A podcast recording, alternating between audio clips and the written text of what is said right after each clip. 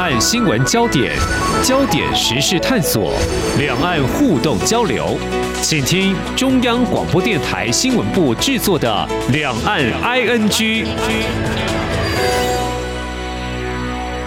听众朋友你好，我是黄丽杰，欢迎收听两岸 ING。最近有关中国大陆国防军事焦点，在台湾我们关注掌管核武还有洲际飞弹战略的火箭军高层换将了哦。那么外传原本接任司令员的李玉超涉及贪腐遭到调查，由王厚斌接任。另外身兼中共军委主席的中国大陆国家主席习近平，在八月一号就是八一中共建军节的前几天。特别前往西部战区来视察。那么，针对火箭军人事变动呢，他指出要扭住高层从严要求，并且指示部队高层党委必须提高领导备战打仗能力，同时对空军提出要加强实战化的军事训练，提高重点科目的训练质量还有水准。那么，其实呢，在过去这十天当中，那么有三次机会谈到军队的反腐，稍后有机会也会触及到相关。的焦点，那特别我关注的是，在节目当中有曾经探讨中国大陆这个青年失业率高达两成了哦。那么在五月一号实施征兵工作条例，特别是以大学生为征兵对象，那么选在这个时期会抢到优秀人才吗？或他们的征兵工作条例有哪些考量？今天要针对这些面向探讨，目前中共解放军的训练有哪些重点，以及他们如何优化他们的兵力，有哪些挑战呢？特别邀请淡江大学国际事务与战略学系兼任副教授谢义旭来观察探讨。非常欢迎谢副教授，您好。哎，主持人黄小姐以及听众朋友，大家好。好，我们知道习近平二零一二年他上任之后进行了军事改革。二零一五年，大家关注他裁军三十万人哦。目前中共解放军大概有两百万人，兵员人数的减少。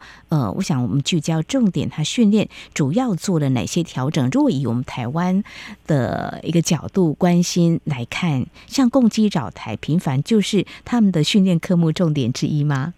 有关于共军他们训练的部分哈，首先我们必须要谈一下他军队建设的一个走向了哈。嗯，呃，从一九九七年之后，他就设定了一个军队建设三步走的战略嘛。嗯，然后在二零一七年的时候，他进行调整，呃，基本上他大概有划分成三个时段了哈。嗯在二零二零年，他要基本实现机械化、信息化建设的一个军队。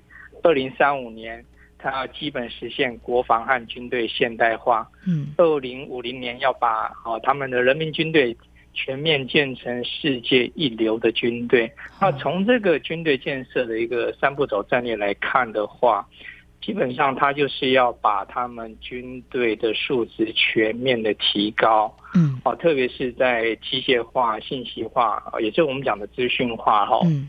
现代化的一个国防建设过程当中，人才的培育是非常重要的。因为如果说你没有高素质的人才做支撑的话，基本上你要打造一个资讯化或现代化的军队是不太可能的。那除了高素质之外，也要强调所谓的呃相匹配或相对应的军事训练，好，这样才能够有效提升。军队它的一个战力跟它的量能嘛，所以从这个走向来看的话，啊，无论是它征兵工作条例的一个修正，或者是它空军或其他部队的一个实战化的一个演练，甚至对台的一个巡导，或者是一个老台的一个行动了哈，嗯，基本上都是朝这些方向走了。是高素质的人力要从哪里来？还有进行所谓的资讯战哦。那么在台湾，我们这几年也讨论了很多。那么过去。大家讨论比较多是所谓的五毛啦哈，那现在这个认知作战就广泛的被讨论。你要如何操作所谓的认知作战，必须要有一定的学习啊能力才有办法。所以培训他们资讯作战能力跟人员就是其中的一环。那还有哪些重点是值得我们关注的呢？其实我们看一下解放军他在二零一五年、一六年军改之后，他的军种部队哈，就是他的一个军种领导机构，它是分为陆海空军。那原本的二炮部队，它改成所谓的火箭军，然后它增加了战略支援部队。那每一个单位它所负责的面向都不太一样嘛，陆海空就比较传统的。那火箭军它最主要是负责战略导弹的部分。那战略支援部队。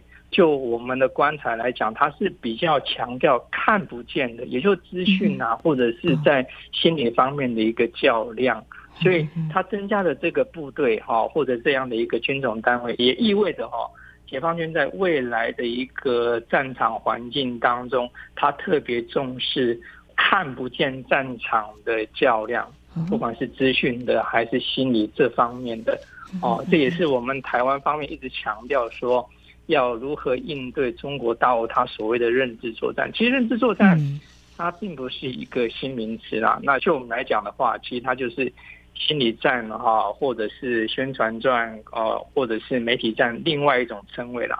主要的还是说，经过各种的管道跟媒介，把想要的讯息去传达给相对的目标对象，让目标对象他在认知上面。心理上面有所调整或改变，然后最后面可能会改变他的态度、行为，那以有利于他们军事或国家任务目标的一个达成啊。所以对我们来讲，它虽然是一个新名词，可是它算是一个新瓶装旧酒了。里面包含的内容其实是跟我们的政治作战啊或心理战是大同小异的。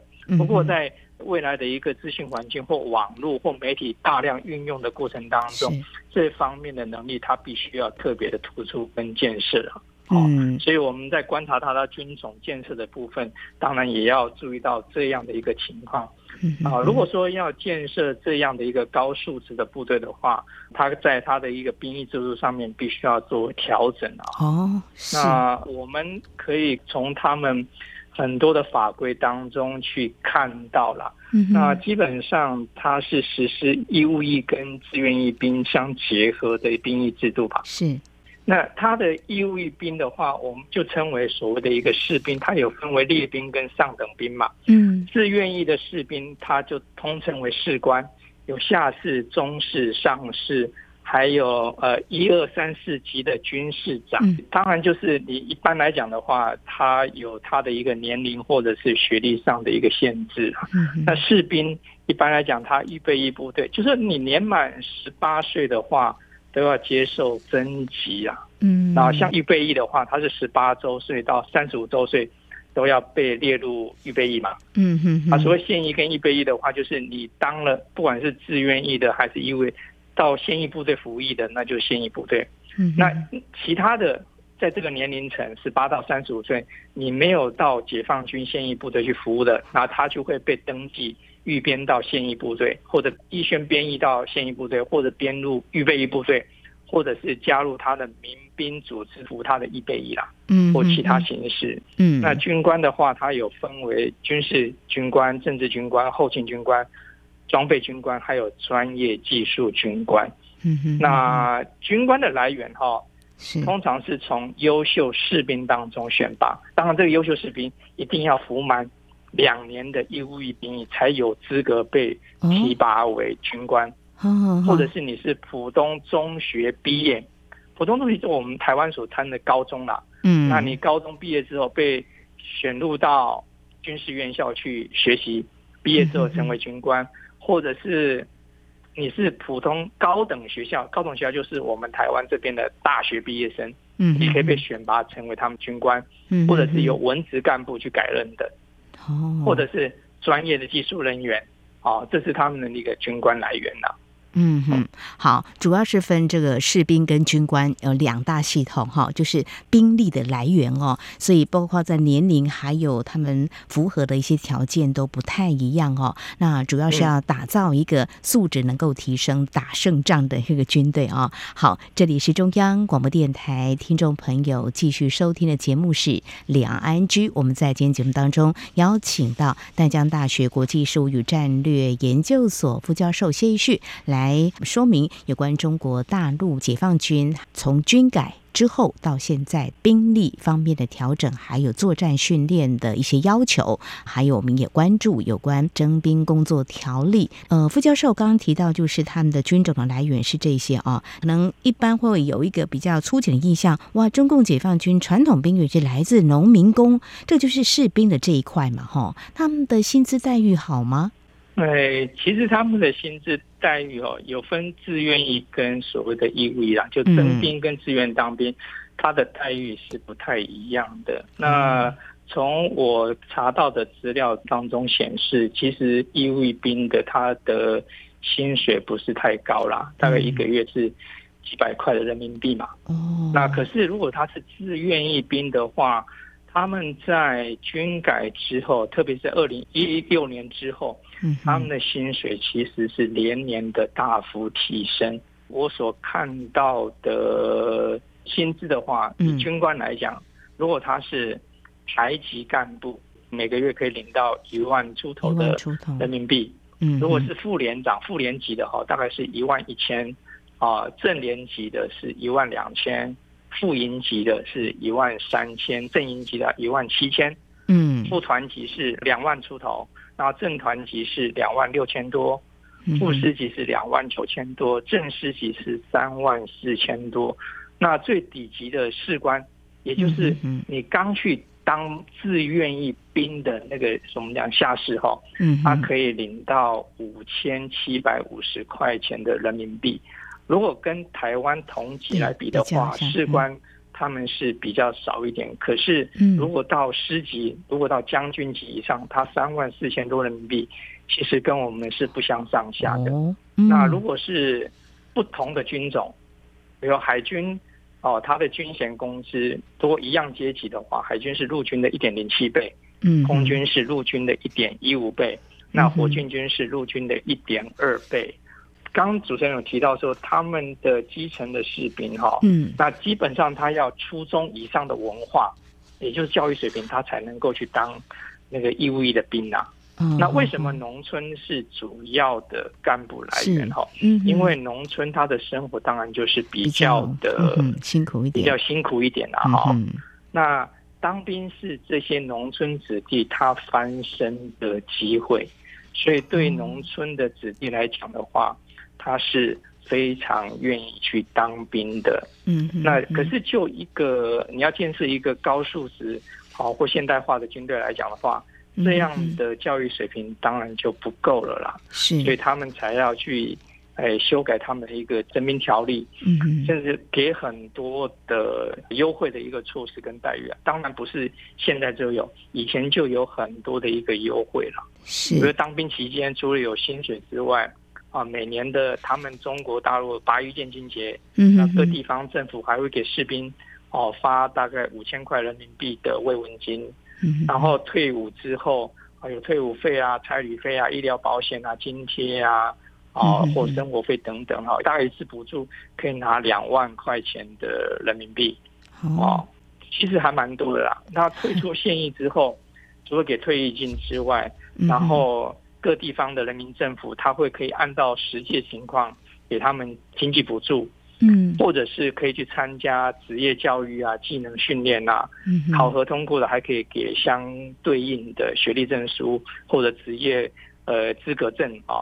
退役的义务兵，他也享受中国大陆他们的一个国家扶持的优惠政策，哦，可以免考试进入中等职业学校学习，哦，也可以报考普通高等学校，也就是大学了哈，接受成人教育。那考试的时候，他有加分，或者还有其他的优惠政策，哦，如果在一定年限内考入高等学校，有大学的哈，或者进入中等职业学校的。国家还会发给奖助金，然后是，然后或者是你考到公务员，到各单位去应聘，这个经历会被视同为他的一工作经历，而且在相同的条件之下，他们会优先录用或者聘用。哦，所以对这些当兵的农村子弟来讲，这个是非常大的一个诱因呐，所以才会吸引说比较多的年轻的啊农村子弟去当兵啊。啊，好，所以这会形成刚刚我所说的这样的印象。哎，初期早年都是有很多农民工，这是他们一个翻身机会，而且呢，有很多的奖助措施，希望有更多的中国大陆民众能投入军队的行列啊。好像有些措施也跟台湾国军类似了哈。早期当然我们也都有在做一些调整了哈。好，这里是中央广播电台听众朋友持续收听的节目是两岸 ING，我们继续要请教谢副教授的是。其实刚才我有触及到，就是有关最近媒体关注的，就中国大陆军队的反腐这个部分哦。其实要回到一个他们的军队的环境呢，就当时习近平他裁军的思维考量，原本两百三十万裁了三十万，就是要节省军费吗？或者说，其实某种程度就是要提高军人素质，要比较好的兵，然后把一些制度建制下来，要打贪腐，这个您会怎么样来看呢？哎，其实把兵员裁减，这是全世界的一个趋势啦。哦，因为武器装备的效能提升之后，它的效能就跟以往传统的武器装备效能来比较的话，它可以高出很多倍。嗯哼，也就是说，在武器装备性能提升的状况之下，它不需要太多的人力或大量的人力去操作这些武器装备，但它可以产生相同或更好的一个效能。所以裁军是。全世界的一个趋势啦。那至于是不是哈有其他的原因？其实我们看哈，在中国大陆在军改之前，他解放军的待遇并不是很好。所以以前的话，那待遇不好的话，那这些解放军的干部啊，他就想办法去赚外快嘛。嗯，其实他在一九八五年的时候，中央军委有开个会议了哦。嗯。他是有转发了一个关于军队从事生产经营和对外贸易的规定。嗯，你说军队它其实是可以去从事生产经营还有对外贸易的。那到了一九九零年代之后，因为中国大陆它的经济变好了嘛，嗯，但他们也认识到军队经商的弊端，好不太利于诶现代化建设，因为有经商有对外贸易就有钱赚嘛。那有钱赚之后，大家就会心生贪腐的意念嘛，哈，嗯嗯，所以他就开始了采取逐步收缩、分布整顿的一个办法，嗯嗯。那一九九一年的时候，他就规定师级还有以下的作战部队不可以开办企业或参与经营商业经营。然后在一九九三年，他又提高了经商的门槛，要求军级跟以下的部队不可以经商办企业。九六年的时候。他全面整顿生产经营，那剥离地方跨高的企业。一九九八年，他又决定了非作战部队不准参与生产经营。那在二零一八年的八月一号，他们建军节前夕，他下令停止军队经营幼儿园等有偿经济活动。大家的想法是说，他要打击军队的一个贪腐啦。嗯嗯。那从习近平上台。之后，我们看到他也有很多的高阶将领下台，呃，其中有一个最有名的，应该是他的一个总政治部的或军委政治工作部的主任徐才厚。哦，他被打贪之后，从家里面搜出来的现金，嗯，包含人民币啦，或者是其他的一个外币啦，加起来有一公吨多。哈，他的黄金珠宝。被搜出来的家里面藏的有两百多公斤，嗯哼哼。然后他的家里面，他以大陆来讲的话，他家有大概六百平方公尺，那相当于大概我们一百多平啦，是蛮大的啦。是，这个是看得到的东西哦。嗯哼。那为什么会那么严重？因为就是政治部门他掌管了军队人士的一个任免的一个大权。嗯。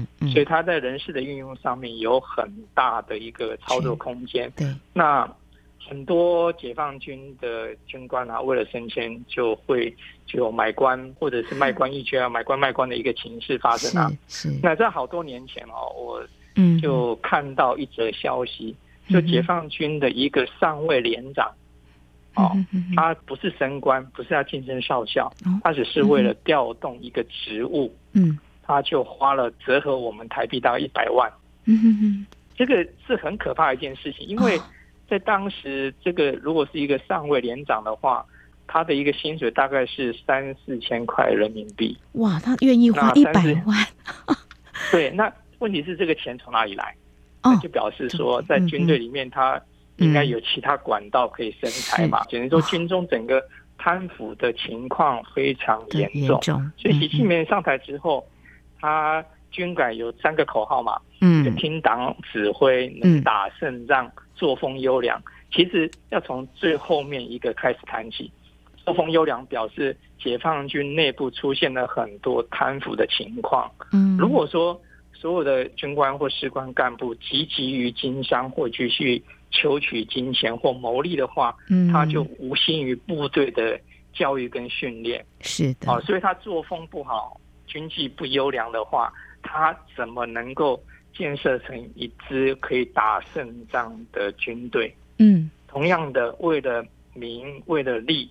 他怎么又可能听从中央军委或共产党的一个指挥？嗯，虽然他高举了听党指挥放在第一个，可是最重要的还是作风优良这个部分。嗯，哦，那也是一切的根本。所以习近平才会在二零一六年之后，哦，连年的大幅的去提升他们军事官干部的薪资待遇。当然，他薪资待遇里面。有很多的名目啦，什么基本工资啦，好或者军龄工资啦，各种的保障啦、保险啦或津贴啦，待遇非常多，所以他们现代的军官的待遇跟士官待遇。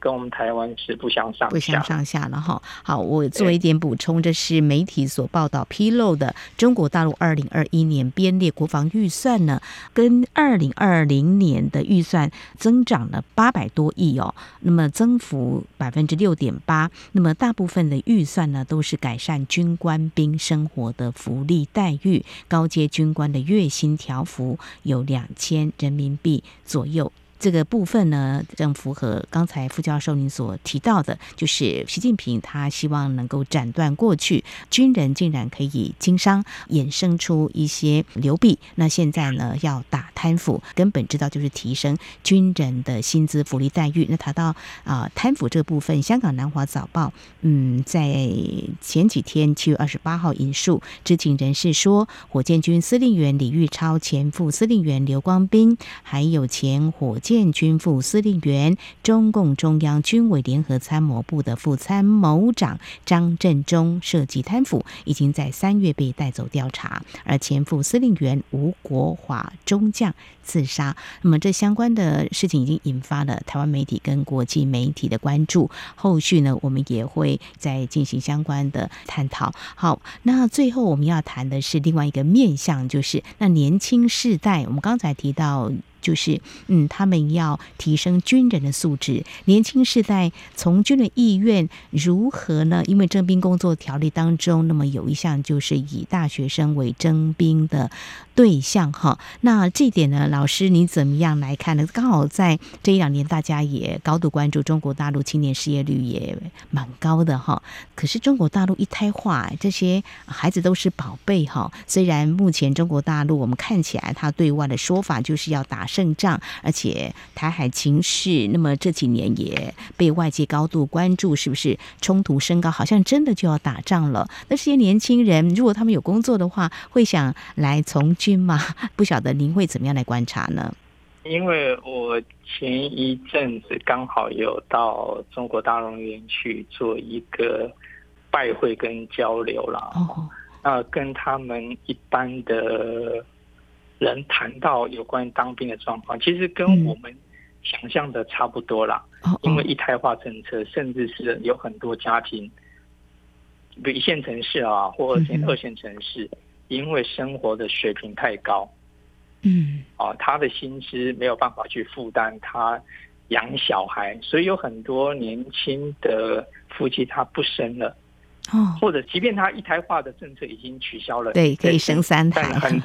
对，可以生都没问题，但是还是很多人不愿意生，嗯，所以它的兵源的一个来源哦，在未来它会越来越少，嗯哼。同样的，在素质提升方面，哦，因为他要高素质一个能力嘛，你试想看看，一个大学毕业的学生，哦，毕业生，他如果去解放军当兵的话，啊，如果是要征兵的话，嗯，问题是征兵跟志愿役兵，他可以当士官，也可以当军官，他为什么还要去当义务役的士兵呢？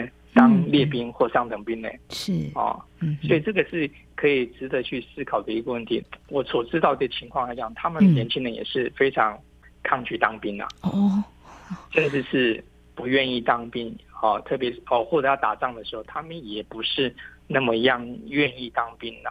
嗯，然后他们新任的一个大军官或大学入的一个军官，他也是签约的，也是要改五年一次嘛。嗯，当然他有很多的吸引的一个诱因啊，除了征兵条例相关的规定之外，比如说你去当义务役兵的，嗯，你在大学期间哦所缴纳的学费，他给你补偿。嗯，我给你助学代偿，嗯哼，然后本科生每年可以补助不超过八千元，研究生可以到一万两千元人民币，嗯哼，那四年的话，最多可以申请到三万两千元的一个人民币，嗯，哦，比如说你是士官退役的、自愿役的，你退伍之后有很多的保障啊，比如说复员，嗯哼，复员就是你恢复你那个平民老百姓的一个身份嘛，是，你可以领退役金，嗯哼。你还可以转业，是你服务满十二年以上的话，可以转业，就变成是安排你去担任公务员，然后退休，那当然就一级军士长才能退休了。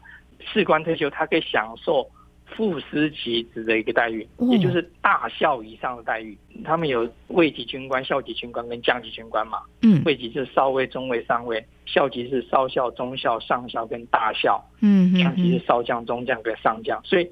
士官来讲，他给他的一个福利待遇很好，或者转文职，就是你是三级军士长以下的士官，你有大专以上的学历的话，你在退伍那个时候可以改文职，所以对他们来讲，这个是一个诱因呐。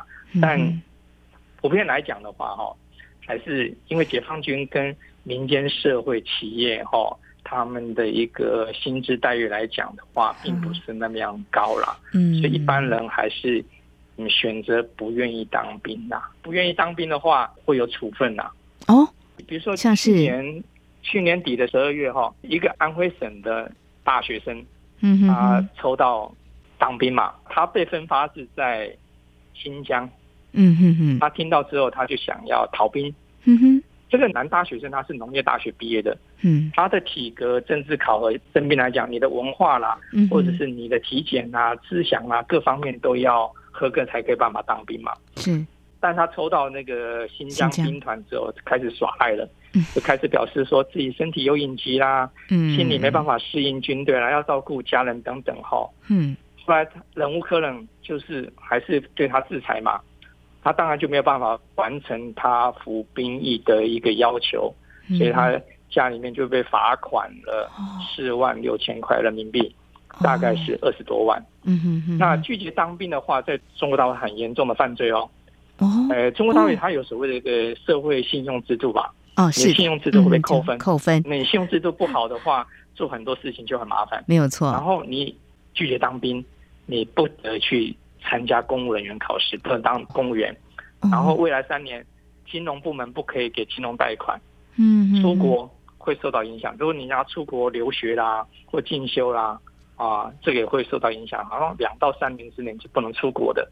嗯，所以他的处分其实也蛮严重，蛮严重。所以他们一方面就是优化他们自己的军队的环境呢，要提升他们的薪资福利待遇哦。不过一方面就是有赏有罚嘛，哈。如果 不听啊政府的相关的政策的话，还是有一些让你乖乖的，就是从军去哦。那我们在台湾是募兵嘛，其实都还是蛮自由意志的了哈。这是比较不一样的。好，我想今天特别针对中共解放军目前的一个训练重点，还有来。来了解他们的军队环境是不是更完善？看来贪腐呢？啊，习近平是不是还会再出手来整顿一下？还有目前以这个大学生为征兵对象，主要的考量，那是不是能够达到预期目标？非常感谢淡江大学国际事务与战略研究所兼任副教授谢旭的观察解析。谢谢副教授，谢谢您。